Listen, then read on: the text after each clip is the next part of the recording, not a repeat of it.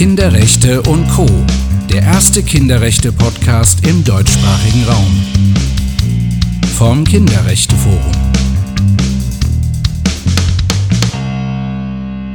Herzlich willkommen zu einer neuen Folge hier bei Kinderrechte und Co., dem ersten Kinderrechte-Podcast im deutschsprachigen Raum.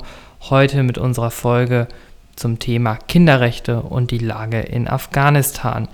Ich freue mich, dass meine Kollegin Manuela heute mit dabei ist in der heutigen Podcast-Folge. Hallo Manuela. Ja, hallo Even. Ich freue mich auch, heute mit dabei zu sein und über dieses wichtige Thema zu sprechen. Ja, wir haben ja, ähm, oder du hast ein sehr spannendes Interview geführt mit einem ziemlich spannenden Menschen.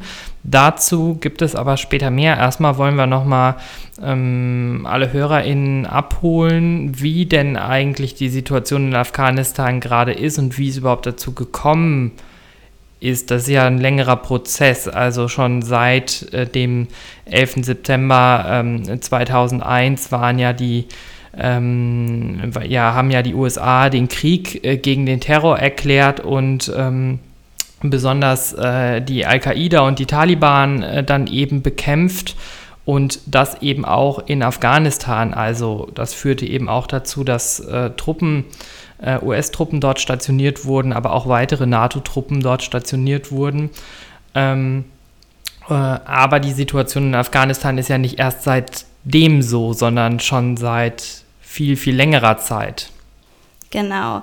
Also die Situation in Afghanistan ist schon ähm, ziemlich lange, schon seit den 70er Jahren äh, extrem schwierig und machen es auch schwierig, dort ja, lebenswürdige und auch demokratische Rahmenbedingungen überhaupt erst aufzubauen. Und seit der Machtübernahme der Taliban ist die Lage dort ähm, noch weiter verschärft, vor allem eben die politische Lage. Und am meisten leiden natürlich ähm, unter diesen andauernden Konflikten halt besonders die Kinder. Äh, die Kindersterblichkeit in Afghanistan ist tatsächlich eine der höchsten weltweit. Von 1000 ja, Kindern, die dort lebend zur Welt gebracht werden, ähm, sterben knapp über 60 Kinder. Und ähm, die Lebenserwartung dort ist auch relativ niedrig, auch gerade im Vergleich zu Deutschland. Also die liegt unter 65 Jahren. Wow, krass. Und die Kinderrechte dort sind ja quasi gar nicht existent. Also es gibt einen Index, der Kids Rights Index, und ähm, der verordnet Afghanistan da auf dem vorletzten Platz. Wow, okay, das ist, sind krasse Erkenntnisse, die ähm, unser Interviewpartner Dr. Tankrit Stöbe von Ärzte ohne Grenzen über die Situation der Kinder in Afghanistan sicherlich auch noch mal ein bisschen näher erläutern kann und ähm, ja uns da ein paar spannende Dinge erzählen wird. Ja, genau. Das äh, Interview war wirklich äh, super aufschlussreich. Ähm, Tankred Stöber arbeitet ähm, ja, bei Ärzte ohne Grenzen, aber er ist auch Spezialist für innere Intensiv- und für Notfallmedizin in Berlin. Und ähm, er hat mit Ärzte ohne Grenzen schon über 20 Einsätze absolviert. Und ähm, zuletzt war er eben in Afghanistan und berichtet uns heute ja, über seine Erlebnisse dort und ähm, einige spannende Geschichten. Ja, äh, er war ja auch äh, nur der Vollständigkeit halber ähm, nicht nur mit äh, Ärzte ohne Grenzen im Einsatz, sondern ist ja auch seit ähm, oder war 2005 der Präsident der Sektion und ähm, ist äh, sogar äh, eine Zeit lang gewähltes Mitglied im internationalen Vorstand gewesen. Also auch eine sehr zentrale Figur in der Organisation Ärzte ohne Grenzen. Ähm, ich würde sagen, dass wir hören noch einfach mal rein. Äh, das wird sicherlich ein spannendes Gespräch. Hallo, Herr Dr. Stöbe, schön, dass Sie heute da sind, um ähm, über die Lage der Kinder in Afghanistan zu sprechen. Mit der Machtübernahme der Taliban in Afghanistan spitzt sich die Lage im Land weiter zu. Besonders die Kinder leiden sehr unter den Umständen. Sie waren mit Ärzte ohne Grenzen im September noch selbst äh, in Afghanistan unterwegs, um Hilfe zu leisten. Ähm, wie war dort Ihr erster Eindruck vom Land und der gesamten Situation? Ja, schönen guten Tag, Frau Nothelfer, liebe Kinder, liebe Zuhörenden, Erwachsenen. Ähm, es freut mich sehr, dass wir heute über dieses wichtige Thema, vor allem auch über dieses Land sprechen können, das ja im, im Sommer äh, auch ganz wichtig war in den Medien hier mit vielen auch schrecklichen Bildern ähm, uns jeden Tag vor Augen geführt wurde. Aber seither ist es doch sehr still geworden und ähm, die Leid, das Leid, die Not im Land geht natürlich, gehen weiter. Und ich war als medizinischer Koordinator dort, vor allem für den Westen Afghanistan, also das, den Bereich des Landes, der dann an den Iran grenzt. Das wird nachher nochmal wichtig. Und ähm, ja, war ähm, erst in Tadschikistan, das ist ein Land im Norden, also oberhalb von Afghanistan, weil wir lange Zeit gar nicht ins Land konnten, weil es abgeriegelt war. Und dann konnten wir eben erst mit einem bisschen Verspätung mit einem eigenen kleinen Flugzeug von Ärzte ohne Grenzen von Tadschikistan dann nach Herat, das ist diese Stadt im Westen Afghanistans, fliegen. Und das war spannend, weil wir waren das erste Flugzeug, äh, das international ähm, dort wieder einfliegen durfte. Und wir waren auch nur zu wenigen in dem Flugzeug und ich flog dann stundenlang über menschenleere Gegenden, über Gebirge, über sehr trockene Gebiete. Und ähm, ja, wir waren dann auch das erste Flugzeug, was da in Herat landete. Das Visum für Afghanistan, was ich in Berlin beantragt hatte, galt noch für die alte Regierung. Und jetzt äh, waren ja die Taliban an der Macht und die haben das aber akzeptiert. Da war ich ganz froh. Die haben mir sogar das 17. Visum, also das neue Visum, ausgestellt und dann stand ganz schön noch drin gratis. Also das haben sie mir sogar geschenkt. Ähm, und äh, ich sage das auch deshalb, weil ähm, im Moment die medizinische Not in dem Land so groß ist, dass die neuen Machthaber eben auch sehr froh sind über alle Organisationen, die dort noch Hilfe leisten können. Und es sind eben nicht mehr viele. Es ist noch eine Handvoll von Organisationen.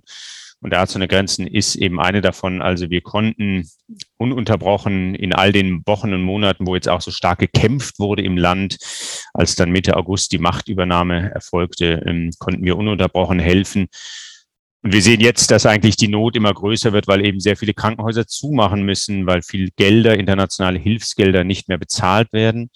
Das heißt, die Gehälter auch von Ärztinnen, von Pflegern, von Logistikern können nicht mehr bezahlt werden. Und das heißt, dass immer mehr medizinische Not, immer mehr kranke Kinder auch äh, eben auf immer weniger Krankenhäuser und, und äh, Behandler treffen.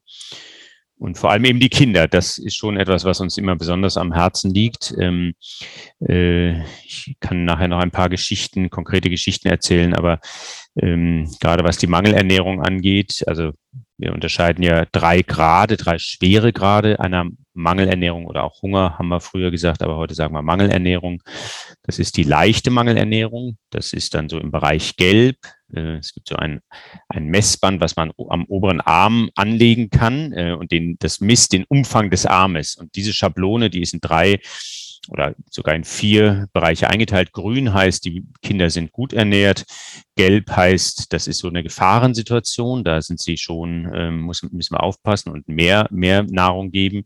Bei Orange sind sie dann eigentlich schon auch äh, so krank und, und abgemagert, dass wir sie täglich auch sehen und wiegen und, und äh, auch ernähren müssen. Und Rot bedeutet, das ist ähm, schon wirklich ein intensiv krankes Kind. Das muss sofort stationär aufgenommen werden. Da geht es um Leben und Tod. Und vielleicht gleich mal die Geschichte von Sabra Toka, ein 15-monatiger Junge, anderthalb Jahre, also ganz jung noch. Und der kam zu uns ähm, und der konnte eigentlich gar nicht mehr reagieren. Er konnte nicht mehr lächeln oder etwas sagen, weil er so äh, ja, schwer krank war. Und dann haben wir ihm erstmal eine kleine Magensonde durch die Nase in den Magen gelegt und einen Zugang in die Vene, um ihn ein bisschen mit Flüssigkeit und Nahrung zu versorgen. Und er ist in zehn Tagen, er hatte zehn Tage Durchfall und Erbrechen und er ist in diesen zehn Tagen äh, eben bis auf sein Geburtsgewicht heruntergemagert, dreieinhalb Kilo. Das ist eigentlich das Geburtsgewicht eines Menschen hier in Deutschland. Und das sind eindrucksvolle, aber natürlich auch tragische Geschichten, die wir dort immer wieder sehen. Es hört sich nach einer sehr großen Herausforderung an. Ähm, auch die medizinische Versorgung dort vor Ort äh, ist ja eine ganz andere als hier in Deutschland. Was würden Sie denn sagen, waren dort die größten Herausforderungen bei der medizinischen Versorgung und auch wie waren dort die hygienischen Bedingungen, um diese Kinder dort überhaupt behandeln zu können und helfen zu können? Ja, vielleicht fange ich mal an mit der Frage, wer kann eigentlich in dieses Krankenhaus kommen? Oder also wie kommen die kranken Kinder in die Krankenhäuser oder wie kommen vielleicht auch Ärzte zu den Kranken? Und hier kennen wir es ja so, wenn ein Kind schwer krank wird, dann, dann wählen die Eltern die 112 und dann kommt der Rettungsdienst und holt die Kinder von zu Hause ab. Oder wenn ein Unfall passiert ist auf der Straße, dann kommt der Notarzt, komme ich heute Nacht, gestern Nacht und heute Nacht bin ich zum Beispiel Notarzt hier in Berlin. Ähm, dann fahren wir dahin und, und versuchen diese Kinder zu retten und meistens klappt das auch. so, jetzt in Afghanistan gibt es so ein System gar nicht. Da gibt es keine Notrufnummern, da gibt es keine Ambulanzfahrzeuge, da gibt es keine äh, Tatütata-Notärzte, die irgendwo hinbekommen. Das heißt, wer krank ist und in ein Krankenhaus muss, ähm, der muss da selber hinkommen. Und jetzt war schon auch die letzten Jahrzehnte, war das Land ja von Bürgerkrieg ähm, geschüttelt und die, die Menschen konnten sich gar nicht bewegen, weil die Straßen so unsicher sind. Dann gibt's Barrikaden, dann wird geschossen. Das Land ist im Bürgerkrieg für 20 Jahre schon. Und ähm, ja, das heißt, ein Kind ins Krankenhaus zu bringen, ist schon riesig schwierig. Ja. So, und wenn sie es dann geschafft haben, und ich habe auch eine ausführliche Besichtigung von dem Krankenhaus in Herat gemacht, von dem normalen Krankenhaus, also damit hat Ärzte ohne Grenzen primär jetzt noch nichts zu tun. Und die Situation ist wirklich herzzerreißend, weil die, ähm, ja, ich habe da lange, lange suchen müssen, um überhaupt mal eine, eine, eine Krankenschwester, einen Pfleger oder auch einen Arzt zu finden. Und dann habe ich irgendwann einen Kinderarzt gefunden in einer großen Station und der war zwar war verzweifelt. Der arbeitet 250 Stunden im Monat. Das ist viel mehr, als wir hier in Deutschland arbeiten. Und er kriegt keinen, keinen Cent dafür, weil er sagt, seit Monaten wird nicht mehr bezahlt. Und dann habe ich ihn gefragt, ja, wie überlebst du denn mit dir und deiner Familie? Dann sagt er, ja, neben diesen 250 Stunden mache ich nochmal äh, sieben Nachtdienste in einer privaten Klinik und die bezahlen mir 70 US-Dollar. Und mit diesen 70 US-Dollar muss ich mich und meine Familie durchbringen. Und das zeigt so ein bisschen die Not. Also wir können gar keine Vorwürfe machen gegenüber den, den Helfern, äh, den afghanischen Helfern in Afghanistan, weil sie einfach gar nicht die Mittel haben. Und entsprechend sieht es so aus. Diese Krankenhäuser, diese Kinderstationen, das war, das war für mich als Arzt furchtbar, weil da war überhaupt gar keine Hygiene. Die Betten, die sahen furchtbar aus und die, die kleinen Kinder hatten, hatten Venenzugänge für Medikamente oder auch eine Infusion. Die waren vollkommen verdreckt, weil überhaupt keiner da war, um die zu reinigen, um einen neuen Zugang zu legen. Und dann waren es die Mütter, in der Regel sind es ja die Mütter, die dann mit den Kindern kommen, die in irgendwelche Dinge da reingespritzt haben, von denen sie vielleicht oft selber nicht wussten, was das ist, weil es eben viel zu wenig Pflegende und Ärzte gibt. Und insofern ist das schon wirklich, ja, es ist wirklich schrecklich, was im Moment äh, dort die Kinder erdulden müssen. Und deshalb ist eben auch die Sterblichkeit, also die, die, das Risiko eines Kindes, wenn es krank wird in Afghanistan heute, dass es eben nicht zu einem Krankenhaus es schafft, dass es, wenn es ins Krankenhaus äh, kommt, dann da nicht genügend pflegende Ärzte sind, dass da nicht genügend Medikamente sind, ähm, um dieses Kind zu behandeln, die ist einfach sehr groß. Und gerade das, was wir davor gesprochen haben, also diese schwer mangelernährten Kinder, die haben einfach eine ganz schlechte Überlebenschance, wenn sie dann so spät kommen. Unser Pratuka hat das leider eben auch nicht überlebt. Das ist wirklich sehr beeindruckend zu hören. Wir haben jetzt ja einiges über die Mangelernährung gesprochen und generell über die körperlichen Zustände der Kinder dort.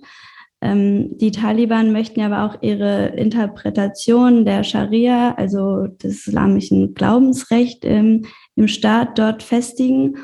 Haben Sie dort mitbekommen, was diese Kontrolle für Auswirkungen auch auf die Kinder und Jugendlichen hat? Also gerade auch, was das für eine psychische Belastung mit sich bringt, auch besonders bei jungen Mädchen. Ja, das ist ein ganz wichtiger Aspekt auch. Also die, die seelische Angespanntheit der Menschen, die ist überall spürbar, gerade auch unter unseren afghanischen Kolleginnen und Kollegen. Also wir haben 2300 Afghaninnen und Afghanen arbeiten mit Ärzte ohne Grenzen in Afghanistan im ganzen Land und ich habe mit vielen von denen gesprochen, die natürlich sehr besorgt waren und sind, wie es weitergeht mit der Zukunft.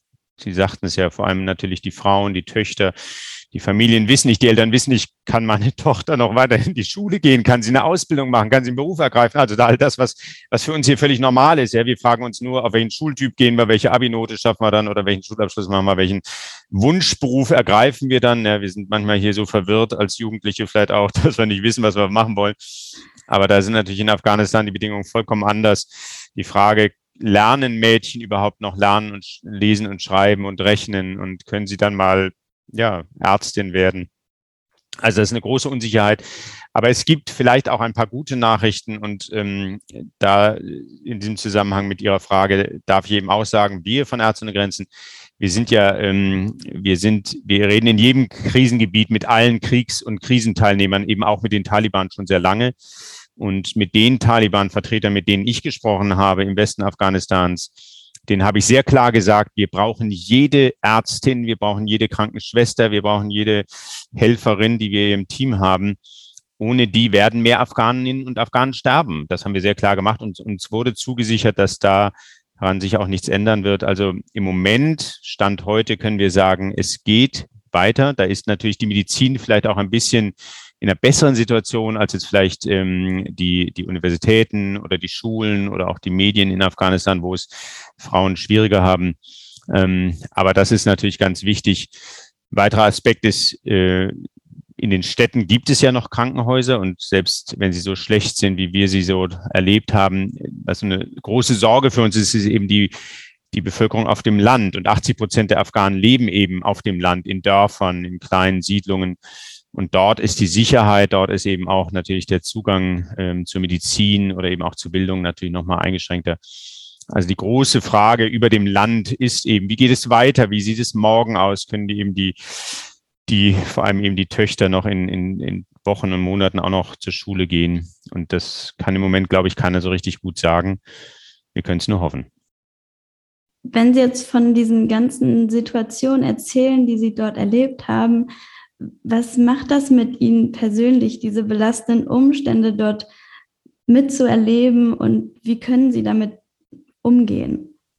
Ja, das, ich, ich möchte das ja gar nicht an mir abprallen lassen. Ich finde ja als, als empfindsamer Mensch oder auch äh, empfindsamer Arzt äh, ist es wichtig, sich diesen schwierigen und auch traurigen Momenten zu widmen. Und dann gibt's aber auch ganz schöne Momente.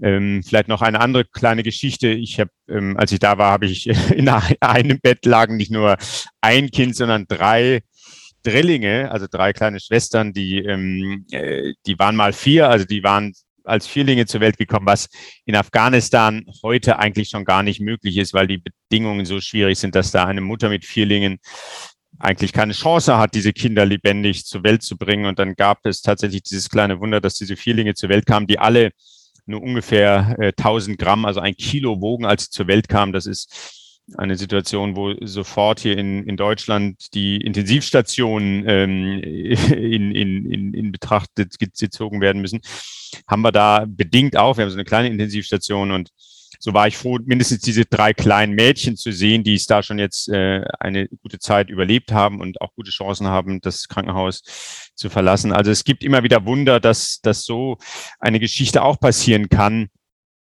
Und natürlich ähm, ist es so, dass äh, natürlich ist das leidvoll und ist unerträglich, was wir dort sehen müssen und jeden Tag ähm, äh, miterleben. Aber ähm, wir sind ja Profis und wir sind da auch nur eine gewisse Zeit und die die Menschen in Afghanistan, äh, die sind, das ist das Leben für die. Das heißt, die sind ja eigentlich die, die Tapferen und die, die das durchkämpfen. Insofern geht es mir immer ziemlich gut, weil ich im Vergleich zu den, zu meinen afghanischen Kollegen ähm, äh, praktisch ja gar nichts erleiden muss. Also insofern ist das immer relativ.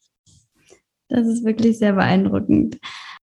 Nach dem Abzug dort der NATO-Streitkräfte und auch nachdem die Taliban dort die Macht übernommen haben, ähm, ist es ja auch für viele NGOs, also Nichtregierungsorganisationen, ähm, schwieriger geworden, dort ihre Arbeit ähm, weiter auszuführen, auch zum Beispiel, die sich für Frauenrechte einsetzen und so weiter. Wie sieht das für Ihre Arbeit bei Ärzte ohne Grenzen aus?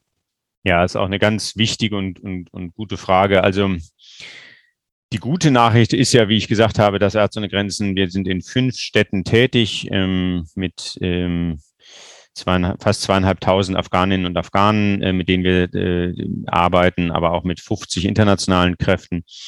Und ähm, wir können dort sehr viel leisten. Wir können im Moment immer noch mehr machen, weil eben rechts und links von uns die Krankenhäuser schließen müssen, weil keine Gehälter mehr gezahlt werden, weil eben auch die, auch, auch Deutschland, auch die Europäische Union die ganzen Hilfsmittel gestoppt haben, weil sie sagen, in dem Regime wollen sie kein Geld mehr hingeben. Aber das wird natürlich die Zivilisten treffen. Und das äh, dürfen wir nicht vergessen. Alles was wir an Hilfe einsparen. Ähm, und jetzt ähm, wird es vielleicht ein bisschen kompliziert, aber ich versuche es einfach zu erklären. Ärzte ohne Grenzen arbeitet eben nach den humanitären Prinzipien. Und diese humanitären Prinzipien, die heißen Neutralität, Unparteilichkeit und Unabhängigkeit. Übersetzt heißt das, wir arbeiten völlig frei in Afghanistan. Also alle Gelder, die wir dort verwenden, sind Privatspenden, vielleicht auch von Ihnen. In diesem Falle herzlichen Dank, wenn Sie Ärzte ohne Grenzen unterstützen. Ähm, Aber wir können eben frei arbeiten und frei entscheiden, wo wir arbeiten, was wir dort machen, wie lange wir dort bleiben. Uns kann keine Regierung irgendwas vorschreiben. Und wir sind eben auch frei von jeglicher Religion oder jeglichen ähm, westlichen Regierungen. Und das, das bedeutet, wir können eben auch weiterbleiben. Und da sehen wir eben jetzt, dass viele andere Organisationen, die sich eben politisch engagiert haben, was ja nicht schlimm ist, aber die sich politisch engagiert haben oder religiös engagiert haben, für die ist es jetzt schwieriger, weil da ist natürlich jetzt ein neuer Konflikt im Land, ähm, weil jetzt ja die neue Regierung sehr auf Religion und auf politische Zugehörigkeit äh, achtet. Ähm, insofern sehen wir, dass jetzt Ärzte ohne Grenzen wird jetzt im Dezember ja 50 Jahre alt und diese Prinzipien sind unsere Gründungsprinzipien auch, also es sind insgesamt die humanitären Prinzipien, nach denen auch andere Organisationen arbeiten. Aber wir sehen, dass diese humanitären Prinzipien, die schon viel älter sind, auch als, als Ärzte ohne Grenzen, wie wichtig sie sind, um wirklich allen Menschen zu helfen. Und deshalb haben wir diese Prinzipien, dass wir sagen, wir wollen jedem Kind, egal wie alt, egal welches Geschlecht, welche Religion, welche ähm, welchem, welcher ethnischen Gruppierung sie zugehören, ob sie ähm, chronisch krank oder akut krank sind. Wir wollen wirklich denen helfen, die medizinische Hilfe brauchen. Und diese Kriterien, die sind im Moment wieder wertvoller geworden im Land. Und das ist für uns ein bisschen eine Bestätigung, aber nicht, weil wir uns jetzt deshalb gut fühlen, sondern weil wir wissen, wir können jetzt auch weiter im Land arbeiten. Hoffen, dass es so bleibt.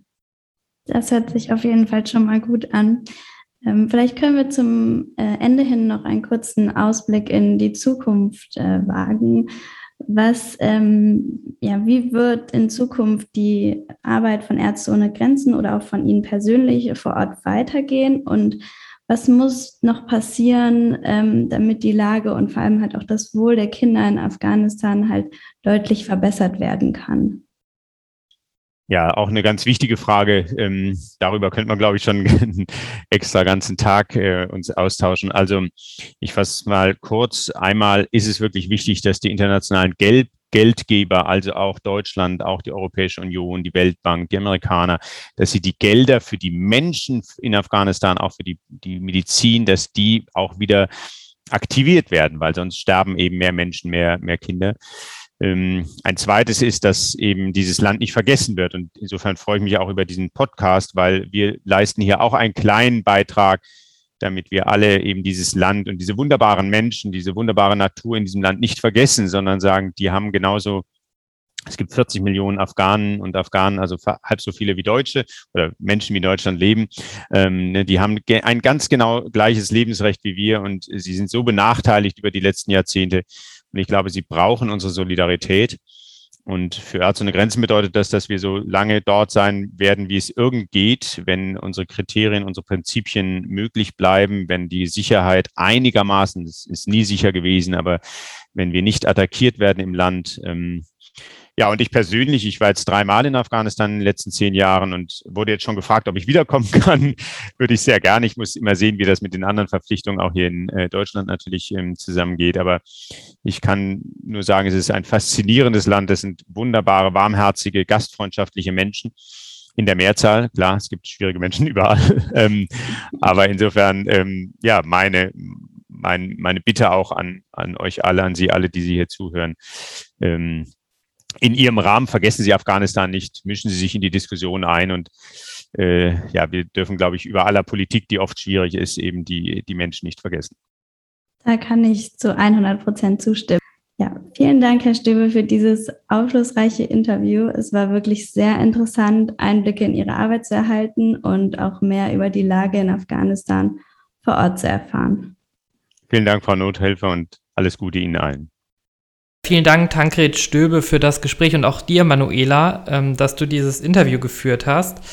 Ich bin total beeindruckt und finde das total wichtig, dass Ärzte ohne Grenzen diese Arbeit eben dort vor Ort leistet. Also ich fand das total spannend, ähm, dass eben aus dem Gespräch hervorging, dass nur noch wenige Hilfsorganisationen vor Ort sind und diese medizinische Versorgung ist einfach notwendig. Ja? Ähm, das, dafür spre sprechen ja auch die Gründe, die du eben am Anfang des, ähm, der Podcast-Folge genannt hast. Also beispielsweise die Lebenserwartungen, äh, die relativ niedrig sind oder die äh, steigende Kindersterblichkeit. Was fandest du denn besonders beeindruckend Ja, also auch von meiner Seite nochmal Danke an Tankred Stübe für dieses Interview. Ich ähm, fand wirklich einige Aspekte sehr beeindruckend und ähm, ja, gerade das äh, Problem der Mangelernährung ist mir eben besonders in Erinnerung geblieben und diese Geschichte über dieses gerade mal 15 Monate alte kleine Kind und ähm, ja, das war wirklich sehr herzzerreißend und auch generell, dass es so eine Riesenherausforderung ist, dort ein krankes Kind überhaupt erst in ein Krankenhaus zu bringen und dass es gerade für die Menschen auf dem Land eben ähm, sehr schwierig ist. Und auch ähm, diese schrecklichen hygienischen Bedingungen, die ähm, Herr Stöbe dort geschildert hat, ähm, das ist wirklich ähm, extrem schwierig und auch, dass generell sehr wenige PflegerInnen und Ärztinnen nur vor Ort sind und ja, und wie du auch schon gesagt hattest, dass es ähm, extrem wichtig ist, dass Ärzte ohne Grenzen dort weiter vor Ort ist und eben sich um die medizinische Versorgung für die Afghanen dort kümmert. Ja, auf jeden Fall. Ich denke auch, ein ganz großes Problem ist die große Unsicherheit, ähm, die die Menschen dort vor Ort haben aktuell. Ne? Also die Kinder werden sich fragen, können wir überhaupt noch in die Schule? Können wir einen Beruf erlernen? Wie wird das in den nächsten Jahren sein? Das muss eine extrem belastende Situation einfach für alle Menschen sein, ähm, die dort leben und ähm, dort auch nicht wegkommen. Ja. ja, was kann man denn mitnehmen, Manuela? Ja, ich finde, zum Ende hin ähm, hat Herr Stöbe das nochmal ähm, ja, sehr klar dargestellt und ja auch gefordert, dass die internationalen Gelder für die medizinische Versorgung und eben besonders für die Menschen, also die Zivilisten in Afghanistan, ähm, wieder aktiviert werden müssen und ähm, dass generell die Situation in Afghanistan einfach nicht in Vergessenheit geraten darf und ähm, ja, wir das ähm, weiter dort auf der Agenda halten müssen und auch eben besonders die Kinder im Blick behalten müssen. Ja, vielen Dank, Manuela, für diese Podcast-Folge mit dir. Hm, vielen Dank auch nochmal an äh, Tankred Stöbe, dass er sich die Zeit genommen hat in der doch sehr wichtigen und schwierigen Zeit, ähm, die er da hat. Und ähm, ja, wir bedanken uns auch bei allen ZuhörerInnen hier fürs Mitmachen und Zuhören bei Kinderrechte und Co., dem ersten Kinderrechte-Podcast im deutschsprachigen Raum. Heute mit unserer Folge Kinderrechte und die Lage in Afghanistan. Ich darf schon so viel verraten. Wir gehen jetzt erstmal in eine kleine Winterpause. Das heißt, wir melden uns erst im kommenden Jahr wieder bei euch mit dem nächsten Thema und wünschen euch daher bis dahin frohe Festtage, einen guten Rutsch ins neue Jahr. Bleibt gesund. Wir hören uns. Bis dann. Ciao.